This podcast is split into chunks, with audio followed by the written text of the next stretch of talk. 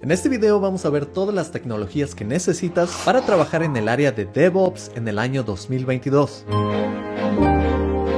Hola, soy ingeniero de software en Seattle, programador X, y si estás viendo este video es posible que ya hayas visto mis otros videos de ruta frontend para el año 2022 y ruta backend para el año 2022. Y en este video vamos a hablar del área DevOps que se enfoca en la automatización de todos los procesos de publicación de estos proyectos y también en las herramientas de administración y soporte en todos estos sistemas. Así que lo primero que tienes que aprender aquí es un lenguaje de programación. Y el lenguaje de programación que yo recomiendo para todos los campos es JavaScript. JavaScript es un lenguaje de programación excelente porque lo puedes utilizar en el frontend, lo puedes utilizar en el backend con Node.js y también puedes crear herramientas de automatización con Node.js. De paso te invito a que estudies conmigo en Academia X. Aquí te enseñaré todo lo que necesitas para que aprendas a programar en el año 2022 y entres a trabajar en la industria tecnológica. Tengo algunas rutas que puedes tomar como la ruta frontend, también puedes tomar la ruta full stack y aquí tienes acceso directo a hacerme preguntas en cualquier momento. Puedes ingresar a Academia X yendo a academia-x.com. Otras opciones que tienes para lenguajes de programación son Go, Python,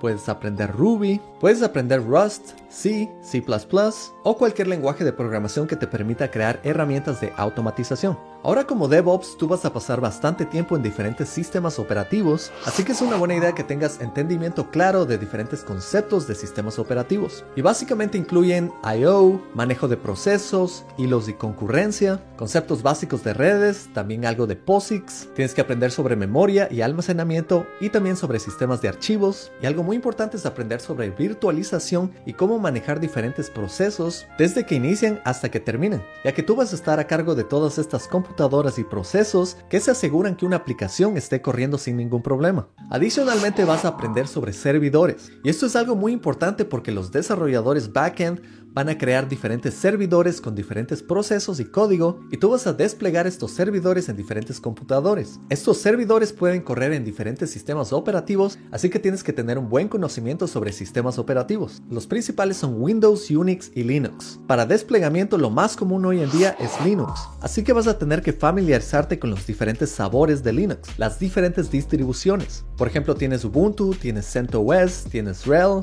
tienes Fedora y también tienes Debian. En el lado de Unix también tienes diferentes opciones. La más popular es FreeBSD, pero también tienes otras como OpenBSD y NetBSD. Y por supuesto, junto con el sistema operativo, tienes que aprender cómo funciona la terminal para ese sistema operativo. En el lado DevOps vas a pasar muchísimo tiempo en la terminal, así que vas a tener que aprender muchísimos comandos específicos para la terminal que utilices. Por ejemplo, vas a tener que aprender cómo escribir scripts en Bash, es decir, escribir líneas de código en el lenguaje de programación de Bash para automatizar diferentes procesos en tu sistema operativo. De seguro vas a tener que utilizar un editor de texto que existe directamente en la terminal y tienes algunas opciones como Nano, Emacs o Vim. Vas a aprender comandos para trabajar con texto. Algunos de estos son find, grep, egrep y también existen comandos de monitoreo de procesos. Esto es porque quieres saber cuál va a ser el estado de cierto proceso que está corriendo en tu sistema operativo. Algunos de estos comandos son ps, top, y también LSOF. También vas a tener que aprender comandos específicos para la aplicación que vas a desplegar. Por ejemplo, si es una app de React, tal vez tienes que saber un poco de npm. Y si es un servidor de Node, vas a tener que saber comandos de Node.js, vas a manejar diferentes variables de ambiente para Node y utilizar comandos especiales para Node como Node Daemon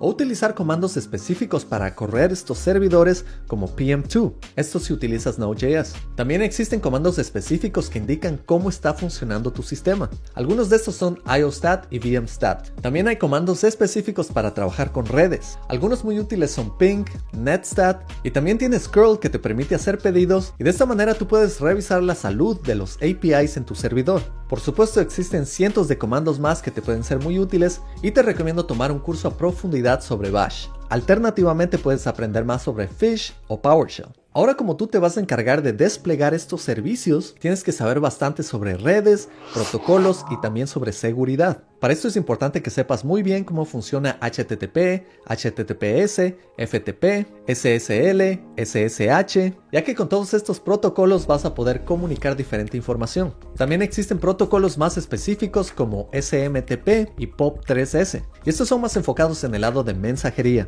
Ahora cuando despliegues uno de estos servicios, tú te vas a encargar de todo el direccionamiento y todas las rutas relacionadas a acceder a estos servicios. Para esto tienes que saber cómo crear un firewall. Para proteger tus servicios. También tienes que aprender cómo crear un load balancer. Es decir, cuando se haga un pedido a tu servidor y tú tengas múltiples servidores, este load balancer va a permitir redireccionar los pedidos a cada uno de tus servicios. También puedes aprender cómo crear un servidor de caching que se encarga de retener información que es pedida frecuentemente en la memoria para que tu sistema sea más eficiente. Y también tienes que saber cómo trabajar con proxies para cuando se haga un pedido tú puedas redireccionarlo. Revisa un poco sobre reverse proxy y forward proxy. Y realmente al desplegar un servicio, tú vas a tener un servidor frente a tus servidores. ¿Qué quiero decir con esto? Por ejemplo, tú vas a tener múltiples servidores de Node.js y vas a tener un servidor frente a este que maneja los pedidos a cada uno de tus servidores de Node.js. Algunos de los servidores más populares que te van a permitir hacer esto son Nginx. Nginx no solo es un servidor,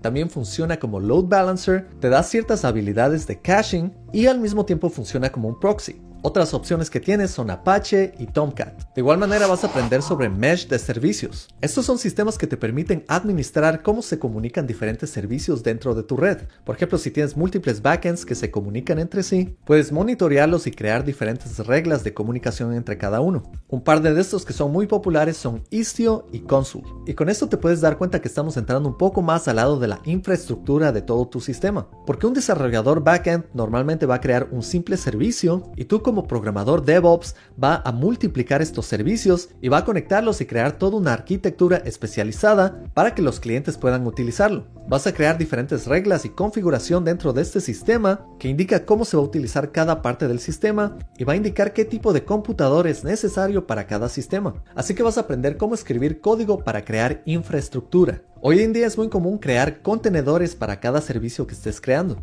Y para esto vas a utilizar una tecnología que se llama Docker. Docker es un contenedor que funciona casi como un sistema operativo en donde puedes correr un servidor y puedes desplegar múltiples de estos contenedores. De esta manera, si el número de usuarios crece en tu aplicación, es probable que hayan más pedidos, entonces tú puedes crear automáticamente nuevos contenedores. Y lo excelente de los contenedores es que puedes desplegarlos a diferentes sistemas operativos y no vas a tener problemas pensando qué pudo haber fallado en un sistema operativo en específico. Aquí te puedes asegurar que todo va a correr dentro de Docker. También puedes configurar el manejo de estos sistemas utilizando herramientas como Ansible y Chef. Y también hay un concepto que se llama orquestación de contenedores en donde puedes utilizar Kubernetes. Esto te permite tener una vista general de todos tus contenedores ya que tu aplicación puede tener muchísimos microservicios y tú puedes orquestar cómo se despliegan todos estos contenedores creando más o reduciendo contenedores dependiendo de los recursos que necesitan tus usuarios. De igual manera existen otras herramientas en las que puedes simplemente escribir código y este código lo escribes en forma de configuración para desplegar múltiples servicios. Esto se llama provisionamiento de infraestructura y algunos de los servicios más populares son Terraform y CloudFormation. También tienes que aprender sobre herramientas de integración continua y desplegamiento continuo. A estos también los puedes llamar pipelines. Y estos existen en Netlify, en GitHub, en GitLab, en Bitbucket, y hay herramientas específicas y aisladas como Jenkins. Y lo que hacen estas herramientas es correr cierto código antes de desplegar un servicio para asegurarte que no haya ningún problema. Por ejemplo, si quieres desplegar una aplicación de React, es posible que tengas que generar una versión minificada. Entonces corres código para minificar la aplicación. También quieres asegurarte de que no hayan problemas en tu código, así que puedes correr código para correr un linter, que va a asegurarse que tu código tenga buena calidad. Adicionalmente puedes correr diferentes pruebas y una vez que aseguras que todos estos procesos están en orden, puedes desplegar un servicio. Este puede ser un servicio de frontend utilizando React o puede ser un servicio de backend como Node.js. Pero la idea es que puedas monitorear que cada uno de estos procesos estén perfectamente en orden antes de desplegarlos. Y por supuesto correr ciertos procesos específicos antes de integrarlos con todo el sistema de tu aplicación. Adicionalmente como DevOps, tú tienes que estar al tanto de cómo está funcionando tu aplicación, ya sea en frontend o en backend, y también cómo está funcionando tu infraestructura. Para eso vas a monitorear frecuentemente la salud de tus servicios. Para el monitoreo de tu infraestructura puedes utilizar algo como Prometheus. También existen otras herramientas como Grafana y Nagios. Y para monitorear tu aplicación puedes utilizar algo como New Relic. De esta manera tú vas a poder ver toda la información de cómo va cambiando tu sistema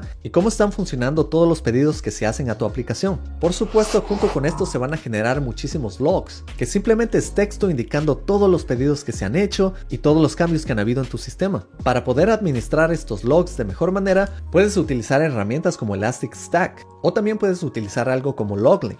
Y ahora que ya tienes una idea de todas estas herramientas y principios que tienes que saber, puedes aprender todos estos conceptos dentro de proveedores de la nube. Algunos proveedores de la nube son AWS, también tienes Azure, tienes Google Cloud, tienes DigitalOcean, tienes Heroku, y cada uno de estos proveedores de la nube van a tener muchísimos de los servicios que hablamos anteriormente, pero creados específicamente para ellos. Por ejemplo, si utilizas un servicio como AWS, vas a encontrar que ellos tienen sus propios load balancers, tienen sus propias redes virtuales, tienen sus propios servidores, te permiten escoger qué tipo de computador quieres utilizar y con qué sistema operativo. También ellos mismos tienen sistemas de monitoreo y muchos de ellos como AWS tienen sus propias versiones de orquestación de servicios. Y si necesitas hacer algo un poco más específico, puedes utilizar otras herramientas externas. Por supuesto, el lado de DevOps puede ser bastante complejo y es una buena idea entender sobre diferentes patrones y aprender cómo otros servicios han logrado crear todos estos sistemas. Por ejemplo, puedes encontrar en línea diferentes ejemplos de infraestructuras de aplicaciones grandes. Y de esa manera tú puedes tomar mejores decisiones para tu proyecto. Recuerda que como DevOps lo que tú vas a hacer es automatizar todos estos procesos para hacer la vida de los frontend y backend muy fácil. También es posible que trabajes en proyectos como en el que trabajo yo hoy en día, en el que vas a hacer frontend, vas a hacer backend y vas a hacer DevOps al mismo tiempo. Y con esto ya tienes una muy buena idea de cómo prepararte para ser un desarrollador DevOps en el año 2022. Si te gustó este contenido y quieres que saque más contenido como este, no te olvides de darle un like, de suscribirte y activar las notificaciones. También cuéntales a tus colegas sobre este canal y nos vemos en la próxima. Chao.